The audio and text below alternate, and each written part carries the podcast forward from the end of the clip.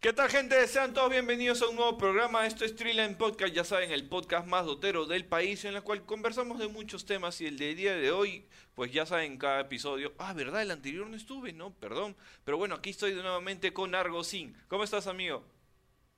¿Qué tal? Lo- Qué bueno tenerte de vuelta acá para hablar un toque del Dotita, como siempre. Así es. Eh, en el anterior programa estuviste conversando junto con Aaron algunos cambios que se dan, pues que ya todos sabemos que acaba el Mundial de International y empiezan a haber este shuffle y desliz y cambios y traspasos de jugadores. Vamos, ¿qué les parece si repasamos rápidamente los que ha hasta el momento? O sea, previa a algunas modificaciones, como por ejemplo que No Pin y Thunder liberaron su roster. Pero no solamente fueron ellos. Que fueron los dos equipos al inicio, sino también lo hizo Infinity durante la International y también lo acaba de anunciar recientemente SG. ¿Estamos correctos ahí? Son cuatro equipos. Y Ego Boys que Sí, aún no confirmó lista oficial o me estoy equivocando. Sí, en realidad ahorita está, está todo un poco incertidumbre. Eh, bueno, excepto Thunder, que ya finalmente aceptó, porque todo el mundo decía que el Goto iba a regresar a, a- a la casa y bueno, se hacían los locos y recién ahora hace poco lo, lo anunciaron. Básicamente el roster de No Pin es ahora, eh, pasó a ser el roster de, de Thunder, este Predator. Así es. Aunque no Ping no ha dado muchas declaraciones sobre cuáles serían sus siguientes intenciones con Dota 2, eh, también se presumen que los que eran de Thunder vayan a No Ping, aunque esto aún no está 100% confirmado. Eh, otra organización que también está definiendo quiénes van a ser su quinteto titular es el Squadron Down Now, que nos habíamos olvidado de ellos. Pero entre ellos creo que ya por ahí se empiezan a sonar nombres, algunos perfiles como el de Papita yendo Infinity y ese tipo de cambios. Eh, pero también no solamente tuvimos movidas en la escena, en nuestra escena regional, sino también en de forma internacional, como por ejemplo eh, las posibles salidas de Sep o Fucking Matt eh, y, y ya el reciente confirmación de FNG junto con Limp que salen de Alliance. Ese cambio más o menos lo veía venir yo, no sé qué, cómo lo ves tú, Ergosin. Ah, bueno, lo que pasa es que es, es, es inevitable que se hagan cambios, especialmente cuando no te va bien, o digamos, no te va como, como la organización o los jugadores esperaban, ¿no? Entonces yo creo que si de repente era necesario hacer cambios, a veces es- son buenos los cambios. Eh, ahora, el lado de Sep, como hablamos, a- habíamos hablado antes, se llama es un tema pareciera médico o una decisión de él. No está muy seguro, pero en un tweet básicamente dijo que iba, este iba a ser su último torneo, ¿no? Lo dijo de una forma muy casual, no ha hecho un anuncio de que se retiraba, ¿no? Pero todo podría apuntar a que sí, a que es así. Podría ser tal vez su última participación en The International o como jugador, ¿no? Pero posible que se vuelva a sus andanzas como coach. De una u otra forma, él retomó el competitivo eh, como coach, ¿no? Él ya había sido jugador en anteriores equipos y llegó con OG como coach. Y de ahí obviamente ya sabemos lo que pasó, ¿no? Que se volvió jugador, ganaron dos mundiales, etcétera, etcétera. Ahora, ¿cuáles han sido las últimas actualizaciones? ¿Sabes tú, Argosin? Bueno, te tengo una actualización que es un poquito, digamos, este, más allá del, del- del compártela, cambios, compártela, a ver. es con el COVID. Como nosotros sabíamos, Rumania está medio complicado con el tema de las, eh, con el tema de los contagios. Entonces, el país de Filipinas los tiene en bandera roja.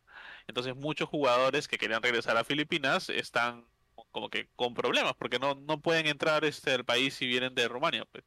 Eh, como sabemos, hay algunos jugadores que vienen de ahí, como por ejemplo Abed, que viene de EG, el mismo DJ de Fnatic, Raven y de T1 está este Cucu y Carl, entonces ellos está, incluso dice que algunas personas de producción que estaban allá tampoco pueden regresar, pues porque pues, o sea, el, país los tiene ya este en alerta roja, entonces este no todo color de rosa terminando el, el TI, pues, ¿no? Están un poquito como que medio que atrapados, ¿no?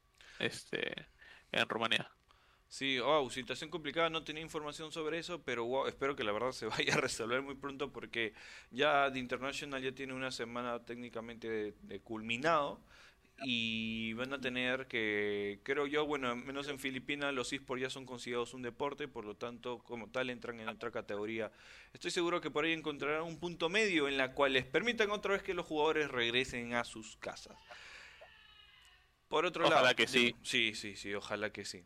Eh, por otro lado, regresando un poco para este lado del continente, pero yendo un poco más al norte, tenemos a la escuadra Devil Genesis y Quincy Crew, quien pues Lelis confirmó que estaría dejando las, la alineación, eh, en busca de nuevas oportunidades. No dijo que se iba a retirar, pero se rumorea muy fuertemente que podría estar ingresando a Evil Genius. Así, el jugador brasileño sería uno de los primeros jugadores sudamericanos en firmar ya con una escuadra, creo que, o una, organización T1, por así decirlo, Tier 1, eh, en Dota 2, ¿no? Porque anteriormente... eso significaría que se va a este Ice Ice Exacto, eso significaría que se va a 6 El asiático carismático y un favorito de muchos dejaría obviamente la alineación norteamericana y estaría yendo pues a quién sabe dónde. Eh, actualmente no hay otros equipos que, por ejemplo, TNC dejó completamente libre su alineación. Eh, pero quién sabe, si suelen crearse nuevos equipos o por ahí los shuffle a veces suelen demorar, pero esto ya está, la gente en general ya está eh, contratiempo, ¿por qué? porque de eh, el siguiente Dota Pro Circuit estaría arrancando el alrededor o pasado el 20 de noviembre. Así que ya para esas fechas ya todos los equipos ya deberían tener ya una alineación confirmada, pues sobre todo aquellos que pasan por las Open Qualifier, ¿no? Igual acuérdense que cada temporada hay una etapa de producción, sesión de fotos y generación de contenido en general. Así que yo creo que tenemos para tranquilamente dos semanas más de Shuffle en lo que los equipos terminan de probar y comprobar sus alineaciones, cerrar contratos y ver renovaciones. Algo que también sabía esto un montón era si Artisi continúa o no. Siempre quieren sacar a Artisi cada vez que no gana un TI, pero veo eso que sí, sí, sí recontrasalado, pero eso no creo que cambie. ¿Ibas a comentar algo? Eh, dos cosas eh, que se dijeron en streams que no necesariamente son como que anuncios oficiales, pero que los podrías tomar como tales. Este, un stream crit, justo estaban, este, estaban como que metiendo un poquito de hate a Bet porque, o sea, echándole la culpa de cómo les fue y de que no maneja muchos héroes. Este, que dijo que él no, que ellos no tenían pensado sacarlo, que el que se vaya, así que pues no pareciera que se fuera a mover. Igual, quién sabe, como te digo, fue un tema muy, muy este caso. Igual que Crit dijo que no lo quería votar, pero están esperando que Abed se vaya voluntariamente. Quién sabe, o sea, lo que él dijo es que él, él consideraba que era el mejor mid del mundo, así dijo. Entonces, este, consideraba que Abed es el mejor mid del mundo.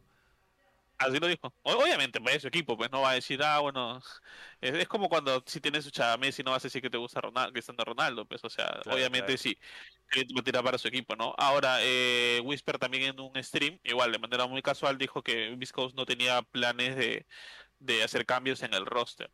O sea, no, no habló del, del, del analista, del coach, qué sé yo, pero sí del roster que se iba a mantener. Ah, bueno, lo que van a hacer como muchos equipos que vienen del International es tomarse sus vacaciones, irse a, digamos a sus respectivas casas, países, etcétera, y ya luego para el DPC, como tú dices, ya comenzar a, a, regresar, ¿no? Como ellos no van a hacer ningunos cambios, en teoría pueden tomarse el tiempo que quieran, ¿no? El tema van a ser las otras organizaciones que van a comenzar a correr para llegar a tiempo porque ahorita tipo no hay ningún anuncio, pero seguramente como tú sabes, José, deben haber muchísimas llamadas, muchísimos inbox, gente preguntando a dónde vas, a dónde a dónde te vienes y, y las negociaciones deben estar ahí este en pleno, ¿no? Así es, recordemos que Papita este era coach de Viscos, al menos fue contratado por lo que sería toda la campaña de International en unos 45 días a casi dos meses aproximadamente y sabemos que Mariano pues es un jugador que no se rinde con facilidad y no creo que abandone sus sueños de obviamente clasificar un International como jugador. Creo que su desempeño con Viscos tuvo mucho mejor impacto que el de Phil con Thunder y es que obviamente ya creo que lo habíamos comentado anterior anteriormente que Viscos eh, pues tiene su propio estilo, su propio meta y todo lo demás y creo que Papita pues, sabe leer muy bien las intenciones de los chicos y ha permitido pues que puedan brillar en su propia esencia. No, esto no marca y no condiciona que obviamente Papita vaya a decidir continuar o no en Viscos, pero lo más lógico y posible ya sabiendo los diferentes eh, casos anteriores eh, como Papita que una vez también apoyó a Infamous en el 2017 como coach, es que otra vez vaya a buscar una opción en un equipo para ser jugador. La pregunta del millón es si Papita seguirá siendo offlaner o seguirá eh, hacer una transición una vez más a mid o support, ¿no? Y hemos visto a Papita en estas tres posiciones y esto queda una, una gran incertidumbre para los fanáticos porque es un jugador con mucha versatilidad y esto de una u otra forma también asusta a muchos jugadores porque su, su posición y su silla estarían en juego, ¿no? Porque obviamente Papita eh, podrán la gente odiarlo un montón, pero sigue siendo un jugador, una pieza clave que aporta mucho a, cualquier alineación. Así es. no solamente en eso, sino en el draft también, ¿no? Es una persona muy inteligente para draftear, entonces yo creo que por donde lo veas es un, es un jugador que cualquier organización lo quisiera tener, ¿no? Como tú dices, a ver a dónde, a ver qué puesto le ofrecen o a ver qué puesto quiere jugar también, ¿no? Y bueno, gente, antes de terminar, Arrocín, ¿tienes algunas últimas palabras para despedirnos? Ah, hay que seguir atentos. Probablemente la próxima vez que nos veamos van a haber más noticias, este, más anuncios de cambios, porque los cambios son así, son violentos, son súper rápidos, a veces inesperados. Entonces hay que estar atento nomás para que no se nos escape ninguna.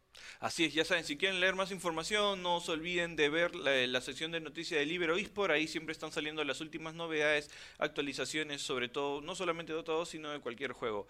Eh, hemos sido Argocén y Bleu el día de hoy, así que nos vemos en el siguiente programa. Chao, chao.